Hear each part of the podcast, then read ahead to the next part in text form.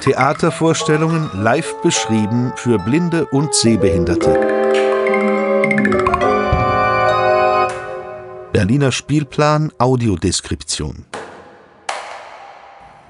Heute das Theatergespräch mit Imke Baumann und Lavinia Knob-Walling. Guten Morgen, Imke. Guten Morgen, Lavinia.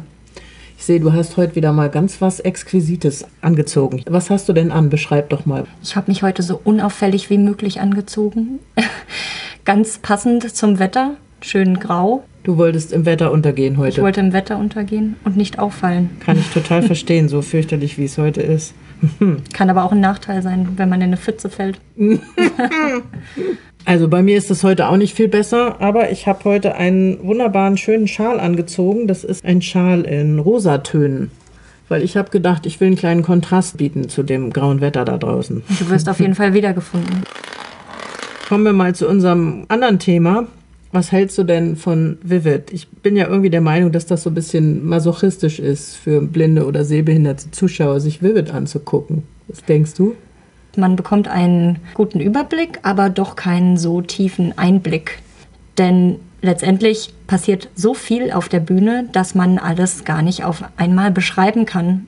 Das gilt natürlich auch für die Sehenden, die kriegen ja auch nicht alles auf einmal mit. Ich meine, was gibt es da? Eine, zwei Plattformen an der Seite, eine Hinterbühne, eine Vorderbühne.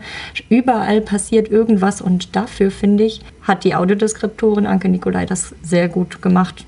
Es ist quasi nicht zu verbessern ich finde, sie, hatte, sie hat eigentlich eine gute Mischung gefunden zwischen, das habe ich vorbereitet und das lese ich jetzt so vor, zwischen dem erzählerischen Element und zwischen reiner Beschreibung, zum Beispiel bei akrobatischen Einlagen. Da musste sie ja im Moment beschreiben und dadurch hat man das ganz gut mitgekriegt. Also konnte sich auch da hineinversetzen und das war mitreißend. Ja, das stimmt. Da bin ich eigentlich genau deiner Meinung. Ich fand es auch sehr beeindruckend, wie sie diese Körpersachen beschrieben hat zum Teil. Mhm. Sie hat da immer die richtigen Wörter gefunden. Mhm. Das ist eine richtige Kunst, etwas so zu beschreiben, dass es auch verständlich ist und zwar in einem Wort verständlich. Mhm. Im Grunde ist ja dann fast die Audiodeskription, die führt einen ja richtig so durch so eine, so eine Aufführung. Ne? Ist eigentlich geradezu vorteilhaft, oder? Ja, ich finde, teilweise bekommt man mehr mit als so mancher Sehende. Das Feedback habe ich von vielen Sehenden bekommen, dass sie gar nicht wussten, worum es darin eigentlich geht. Also es war schön, schöne Lichteffekte, nette Musik, viele aufwendige, unglaublich aufwendige Kostüme. Aber von der Geschichte her, da hat man durch die Audiodeskription, glaube ich, noch mehr mitgekriegt. Mhm. Ja, ist doch irgendwie toll, oder? 1 zu 0 für die Blinden. Genau. Sag ich mal. du hast bestimmt schon Thema für deinen neuen Blog oder ist er nicht überhaupt schon rausgekommen? Ich habe den letzten Blogpost veröffentlicht, da ging es um Vivid, um die Grand Show tatsächlich. Es war eine Theaterrezension. Und was demnächst ansteht, sind hoffentlich viele weitere Theaterrezensionen. Zum Beispiel Othello und Der kleine König Dezember im Dezember. So zwischendurch immer wieder auch etwas zu den Veranstaltungen im Rahmen des Berliner Spielplan Autodeskriptionen. Das sind zum Beispiel Sensibilisierungsveranstaltungen für die Serviceleute der Theater oder auch die Hilfsmittelausstellung des ABSV wo wir auch dabei sind mit einem Stand und einem netten kleinen Vortrag. Du hältst einen Vortrag? Genau. Was wirst du vortragen? Worüber sprichst du? Über den Blog. Das wird ähnlich ausschweifend wie meine, meine jetzigen Ausführungen. Mhm. Es gibt ja so unglaublich, wenn es um Theater geht, kann man so unglaublich viel reden. Was ist gut, was ist schlecht, was kann man noch verbessern. Ja. Wie reagieren die Leute? Kommen da überhaupt welche oder sitzen wir am Ende ganz alleine da? Oh nee, ich hoffe nicht. Nee.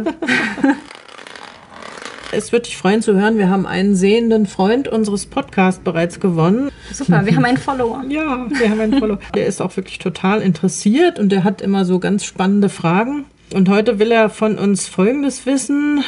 Ähm, ähm, ähm, wie kriegst du das hin als blinde oder sehbehinderte Person, dass du nicht deinen Kleiderschrank, deinen begehbaren Kleiderschrank verlässt mit einer total unmöglichen Kombination von Farben, die du dann am Leibe trägst? Wie kriegst du das hin, Lavinia? Ach, die Frage wurde mir ja noch nie gestellt. ich wünschte, ich hätte einen begehbaren Kleiderschrank und ich wünschte, meine Kleidung würde von sich aus sagen, was sie gerade ist. Äh, ich greife meistens darauf zurück, dass ich weiß, was ich habe. Ich habe dann doch nicht genügend Kleidung, dass es für einen begehbaren Kleiderschrank reicht. Wenn ich im Zweifel bin, dann frage ich einfach meinen Mann, kann ich das so anziehen? Und obwohl er selber nicht so das Modebewusstsein hat, kann er mir doch sagen, ob das jetzt dunkelblau ist oder doch eher schwarz. Also dafür, dass du dich einem so unmodebewussten Menschen anvertraut hast, siehst du heute richtig gut aus. Von daher Kompliment an euch beide.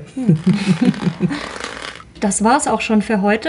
Wir sehen uns demnächst in Ihrem Theater. Theatervorstellungen live beschrieben für Blinde und Sehbehinderte. Berliner Spielplan Audiodeskription